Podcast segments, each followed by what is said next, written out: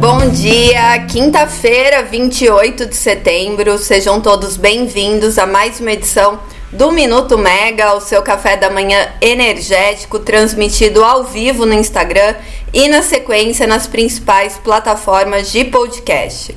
Bom, eu sou a Natália Bezutti, jornalista da Megawatt, e hoje vocês ficam comigo em mais uma edição que vai tratar da alta do PLD e também falar sobre o CMO, o custo marginal de operação, que a gente não comentou essa semana.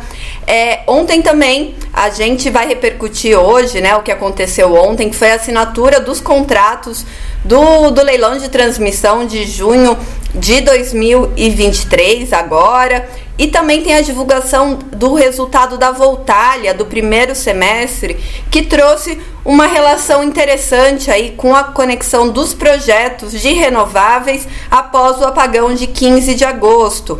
Então, a gente vai tratar um pouquinho aqui também. Começando com o PLD, que é o principal assunto do setor nessa semana, a gente tem conversado com os agentes do mercado é, para entender essas curvas horárias é, do preço, né? Mas tem muita gente em dúvida é, e preferindo esperar a reunião do programa mensal da operação realizada hoje, né, que vai ser realizada hoje a partir das 14 pelo operador nacional do sistema, para dar alguma posição aí sobre o que, que pode estar tá influenciando. E por quê? As cargas realmente estão muito elevadas, né? É, no dia 26, inclusive, foram atingidas cargas máximas aí no sistema, novos recordes em todos os submercados, com exceção do submercado sul. É, no sudeste e centro-oeste, a carga bateu o recorde de, de 50 é, 1.745 megawatts hora. No norte subiu para mais de 8.200 megawatts médios, desculpa, eu falei hora, megawatts médios. O nordeste com mais de quase 3.600 megawatts médios e com isso no SIM, né, no Sistema Interligado Nacional, um novo recorde aconteceu no dia 26 com quase 8.600 megawatts médios.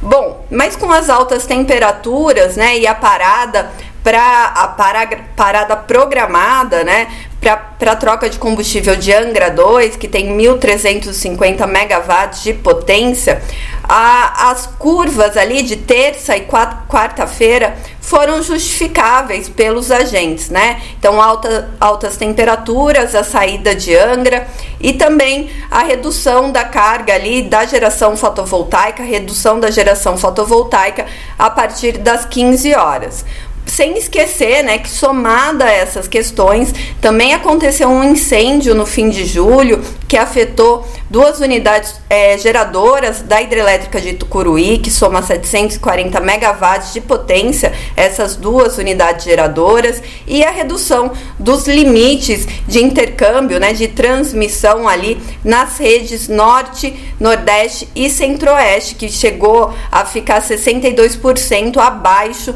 dos limites é, usuais ali da, da transmissão. Bom, então tudo isso terça e quarta-feira aí justificariam essas curvas, né, do PLD. No entanto, com a sinalização de queda de temperatura para essa quinta-feira, né, aqui no em São Paulo já caiu bastante, é, o, o, os agentes começaram a sinalizar, né, a perceber que pode ter alguma outra relação nisso, inclusive no modelo.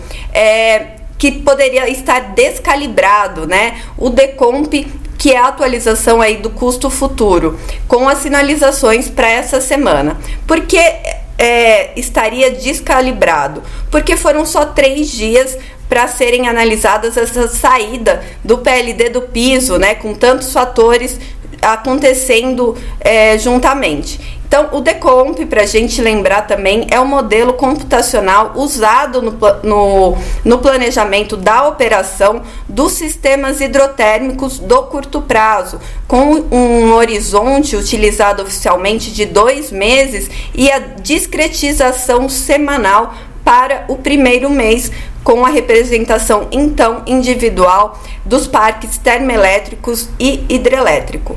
Bom, como eu comentei, com a queda das temperaturas, né, para essa quinta-feira, já esperada, né, essa nova frente fria avançando do sul para o sudeste, o mercado achou estranho o ONS indicar um custo marginal de operação, o CMO, variando entre R$ reais e 1.500 megawatts-hora, né? Então, entre 0 e 1.500 reais o megawatt-hora. Assim como o PLD variando entre o piso pela manhã e 621 reais um megawatt-hora às 18 e depois estabilizando ali numa média de 600 e é, gerando uma média diária de R$ 259,11 o megawatt-hora para hoje.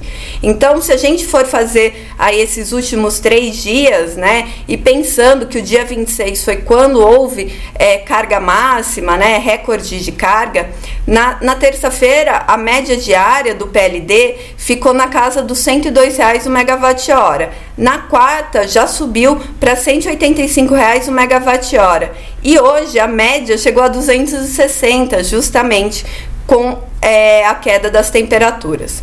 Outro ponto que também causou aí uma preocupação dos agentes, né, e dúvidas sobre como o modelo está operando, é que houve o despacho da termoelétrica Paulínia, a termoelétrica do PCS, do leilão emergencial, que tem um custo aí de despacho na casa dos 1.500 o megawatt-hora, justamente aí esse CMO mais elevado que a gente comentou. Bom, com a liquidez do mercado, né, de trading reduzida atualmente, os agentes com certeza vão ficar atentos à sinalização do operador hoje à tarde na reunião. E, mas vamos colocar quem é que pode ser é, favorecido com essas oscilações. Bom, até saiu um relatório do Itaú BBA que aponta que as empresas é, de geração hidrelétrica com grandes volumes de energia para serem despacháveis, mas que estão descontratados, como a Eletrobras, e no caso das termoelétricas, que tem um menor custo de acionamento, no caso a Eneva. A Eletrobras, a gente tem até o, o montante, né?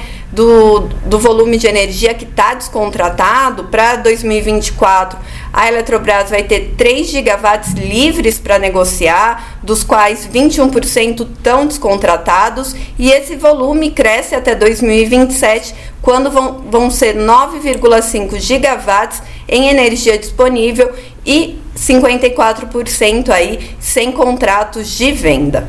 Bom, agora é aguardar a reunião do programa mensal da operação. Faz tempo, né, que a gente não tinha aí é, é, essa previsão de novidade no PMO, né, com tantas curvas aí do PLD, depois mais de, uma, de um ano com o PLD no piso. Vamos Vamos acompanhar hoje às 14 o que, que o operador vai contar para a gente, quais serão as dúvidas dos agentes também sobre essa questão.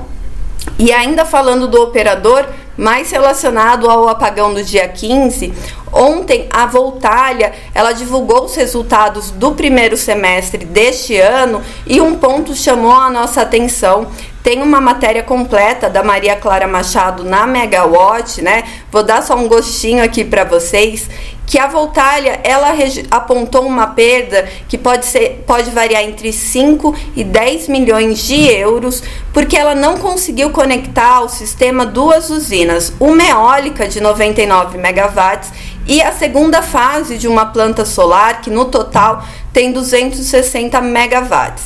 E por que ela está reportando, né? Essa possibilidade de perda de receita? Porque depois do apagão, a empresa ainda não recebeu o sinal verde para conexão ao grid, né? Para conseguir despachar a energia dessas usinas. E até esse foi um ponto abordado pelo CEO da Voltalho, o Sebastian Clerc, que falou que é, já está tudo conectado, falta só o sinal verde do ONS para despachar essa energia do, para o grid, as usinas já estão prontas para despachar comercialmente. Outro ponto que foi indicado pelo CEO da Voltalia é a venda de projetos de renováveis no Brasil. Depois de tanto tempo com o preço no piso, os contratos de longo prazo aí, até uns 14 anos, né, que tem os PPAs que variam entre 14 e 25, para ele não está mais sendo tão interessante e por isso a empresa já está prospectando essas vendas. Bom, a matéria completa, você já sabe, está disponível na Megawatt, tem outros dados também sobre a companhia e sobre os projetos dela no Brasil e no mundo. Na área de geração distribuída, Ontem à noite, a Neo Energia e a Comerc comunicaram ao mercado que estão formando uma joint venture para desenvolvimento de projeto de geração solar distribuída nos estados de, da Bahia, São Paulo, Rio Grande do Norte, Pernambuco, Distrito Federal. E essas áreas são justamente onde a Neoenergia tem as concessões de distribuição, né? Bom, a holding vai ter seu capital e controle divididos igualmente entre Neoenergia e Comerc e vai se dar por meio das suas subsidiárias, né, as controladas Mouri e Geração C3. A operação vai contar com um investimento total de 500 milhões, segundo expli explicaram né, as companhias em seus comunicados, sendo que os aportes de capital vão ser realizados à medida que a empresa é, demanda o investimento para desenvolver os projetos. A, conclusão dessa operação está sujeita a algumas condições precedentes, incluindo a própria aprovação do Conselho Administrativo de Defesa Econômica.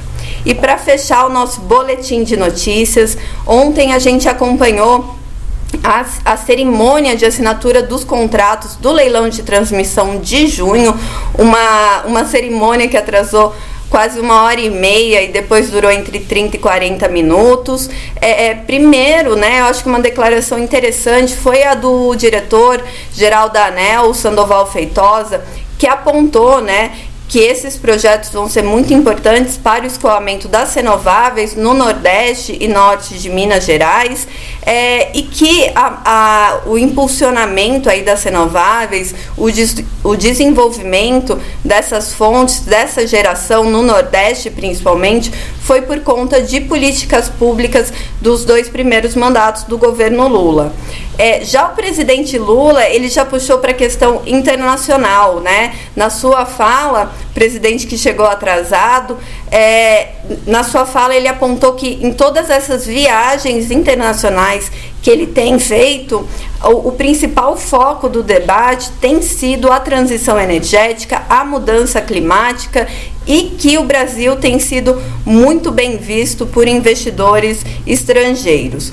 E que dentro disso, né, o Brasil tem grandes vantagens. Ele até fez uma comparação com a política americana para desenvolvimento né, e subsídios para desenvolvimento de renováveis, mas que é, mesmo com todo esse dinheiro que estaria sendo dado e até do governo americano estar buscando empresas brasileiras para investirem lá em energia renovável, os Estados Unidos não têm a grande vantagem do Brasil, que é território, é, é eólico solar e é todo todo, toda essa fonte de energia para produção renovável, chegando até o hidrogênio. Bom, segundo ele, o Brasil é a menina dos olhos do mundo para a transição energética e tem uma questão de competitividade imbatível nessa questão. Ele até fez uma analogia com que a Arábia Saudita teria sido na década de 20, na, entre no século 20 e começo do 21 para o combustível fóssil e que o Brasil vai é, também ser esse mesmo é, motor de crescimento, digamos assim, de energias renováveis e que o, o governo brasileiro não vai perder tempo.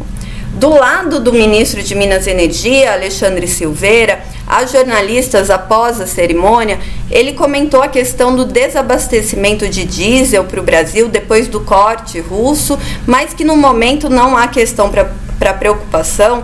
A pasta tem se reunido periodicamente com a Petrobras para tratar do assunto e para que não falte né, combustível no país E além disso, ele falou sobre é, o relatório do apagão, que foi muito técnico e que é uma que aconteceu realmente uma questão técnica que vai ser tratada pelo setor, mas quanto àquela operação, né, que ele pediu para ser realizada pela Polícia Federal para investigar possíveis atos de vandalismo, esse tipo de inquérito não cabe mais à pasta suspender ou não, cabe à autoridade responsável pelo inquérito. Então, por mais que já tenha sido constatado que foi uma questão técnica, né, de controles de tensão, é, o inquérito vai continuar a depender da Polícia Federal, da autoridade que está à frente.